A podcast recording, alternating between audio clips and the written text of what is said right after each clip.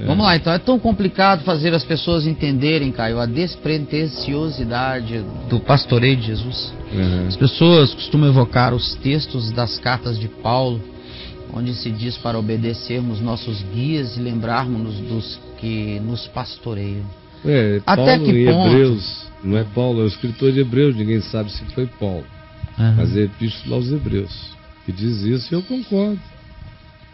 Concordo quando é conforme o espírito que Pedro enuncia, quando ele diz que o pastor deve ser apenas um modelo do rebanho, deve ser uma pessoa que dirija pelo exemplo, pelo bom senso, pela sabedoria, Sim. pela modéstia, que a autoridade dele seja a do ser humano que vive em humildade, corajosa em fé diante de Deus e dos homens.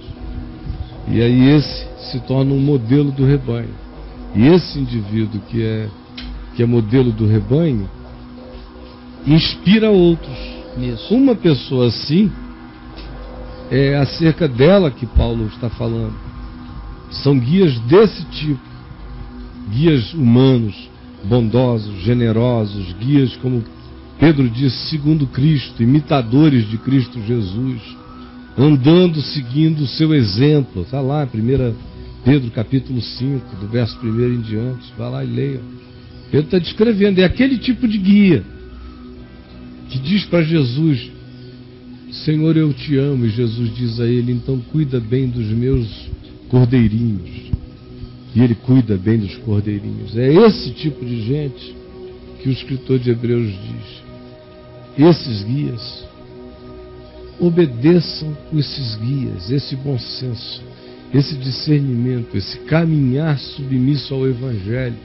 Olhem para essas pessoas que estão andando segundo Cristo Jesus, segundo a palavra, e andem com eles. E não tornem a vida deles um peso, uma miséria, uma desgraça. Facilitem a existência dessas pessoas, é um apelo para que se retribua o amor recebido com amor grato devolvido. Não é cobrindo o cara nem de ouro, nem de prata, nem de nada, não. É, é sendo para com ele generoso, carinhoso, reverente, enquanto ele é alguém que anda segundo o Evangelho. É difícil entender isso. Que eu tenho autoridade enquanto qualquer coisa. O único que tem autoridade de si mesmo é Deus. E só Ele tem autoridade de si, só Ele é por si de si. Só Ele é autocausado. Só Ele é. Ele é a única autoridade. Eu sou autoridade enquanto alguma coisa.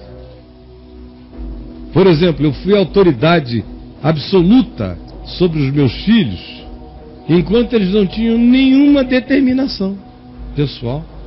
Eu reinava soberano sobre eles. Depois chegou um ponto em que o meu reinado soberano começou a impor a eles as noções de autodeterminação, ou seja, eu diminuí a minha soberania para forçar o livre-arbítrio deles.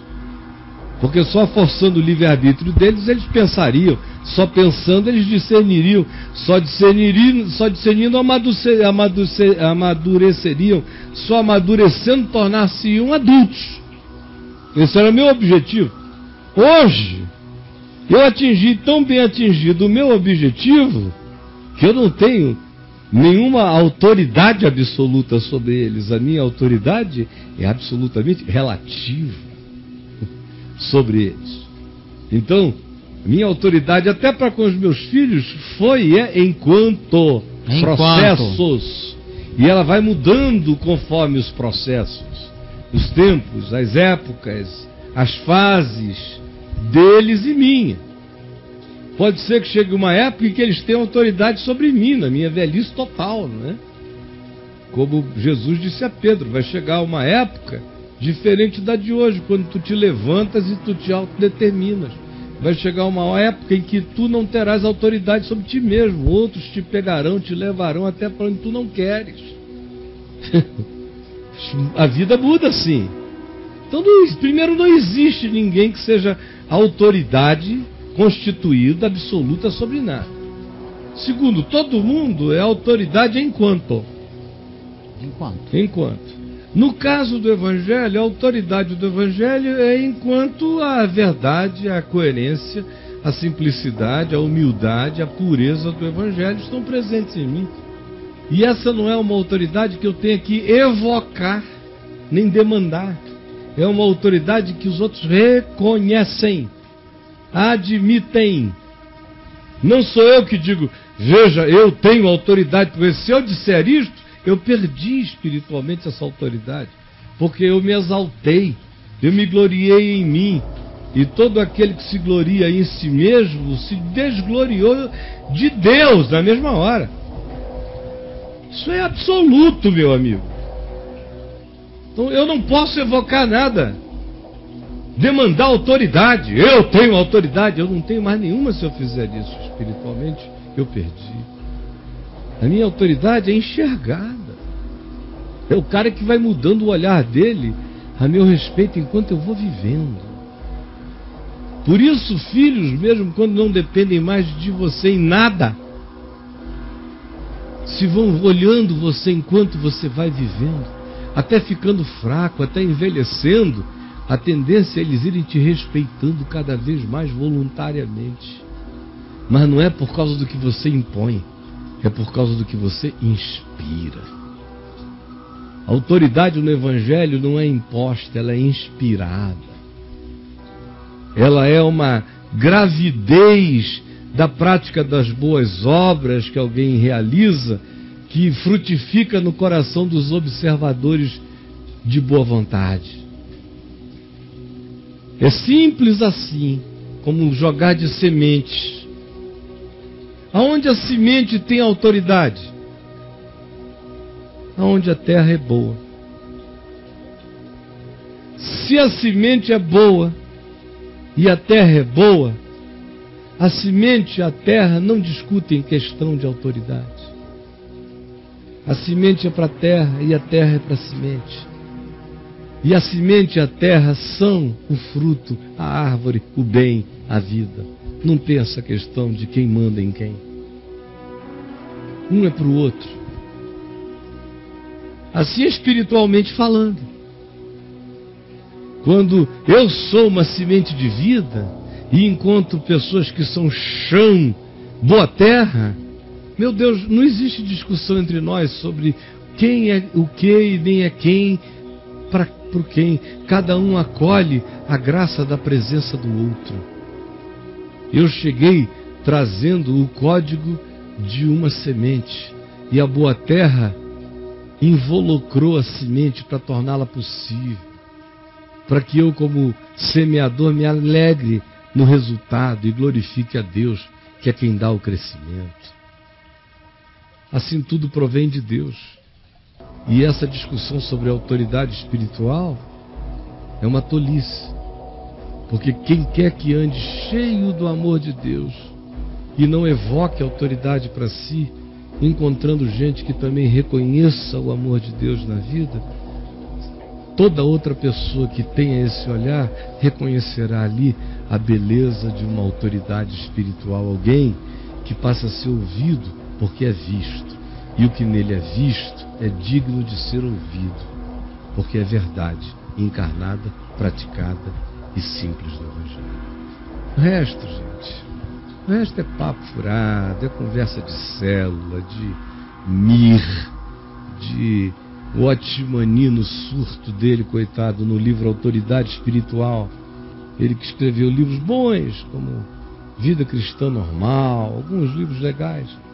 Mas cometeu, cometeu. E derrapou ali? É, derrapou é pouco. Bateu de no autoridade espiritual do Otmani. E ali nasceu a, a pressuposição, a base perversa que acabou sendo exacerbada, exagerada, monstrificada no nível que a gente vê hoje implementado entre nós.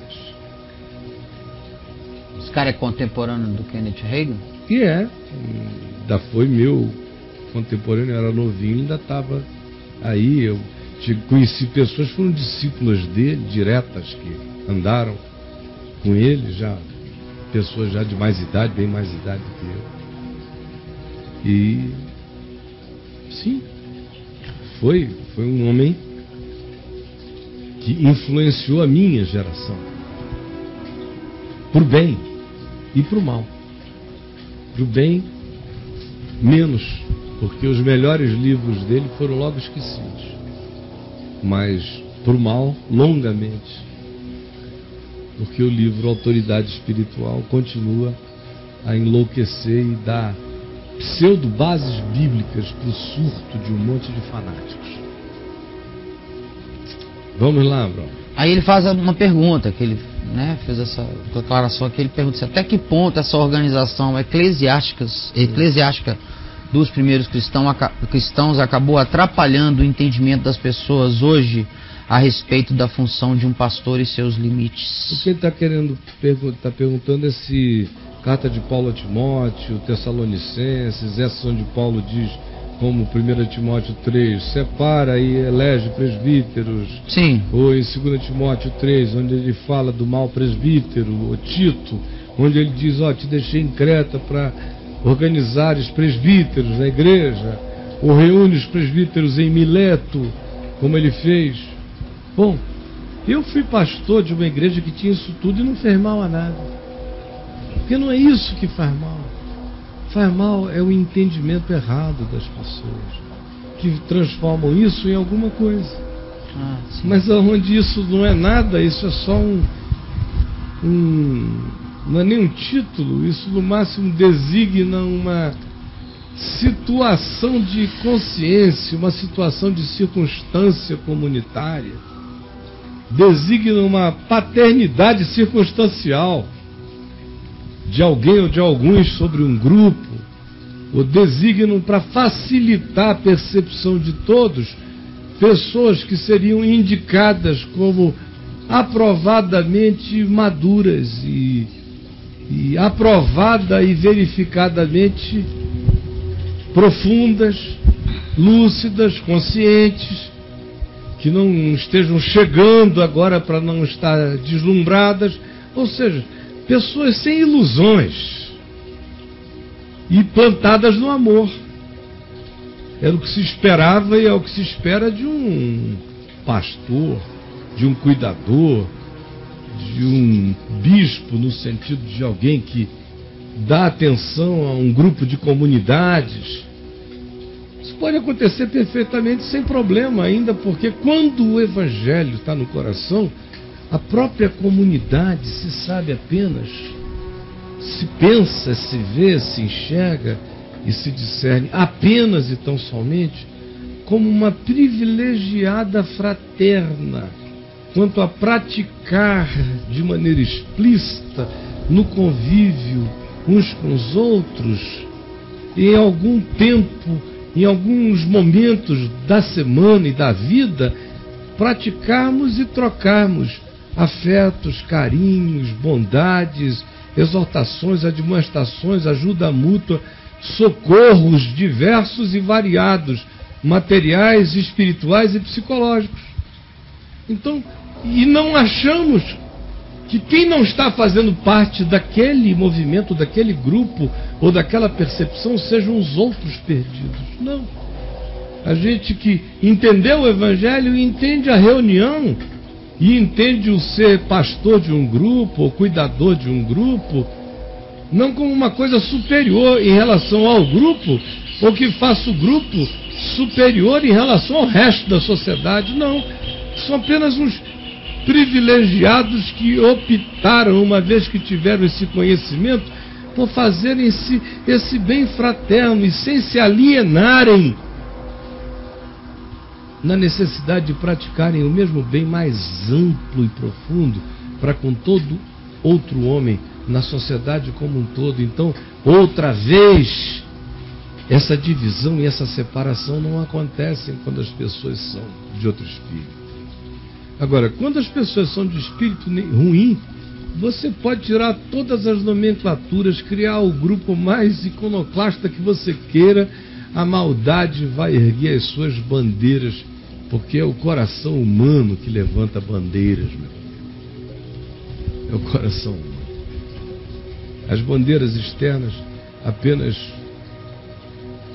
tremulam os movimentos das nossas ideologias interiores.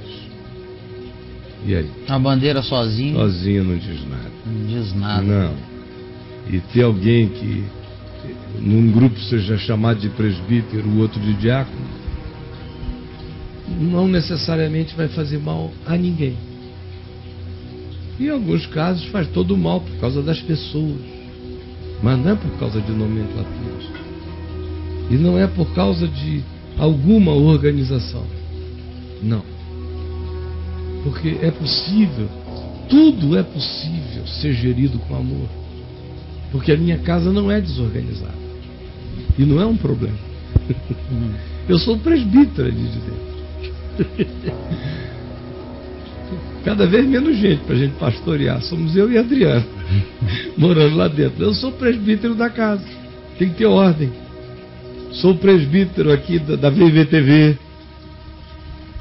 Tem que ter ordem. Agora, é mal ter um, um mentor, um presbítero, um guia, alguém a quem as pessoas ouvem e que é uma pessoa que ouve as pessoas também, ouve o outro, troca, ensina, aprende, vai adiante, volta atrás, aprende junto, por isso às vezes aprende mais, sabe mais, já viveu mais.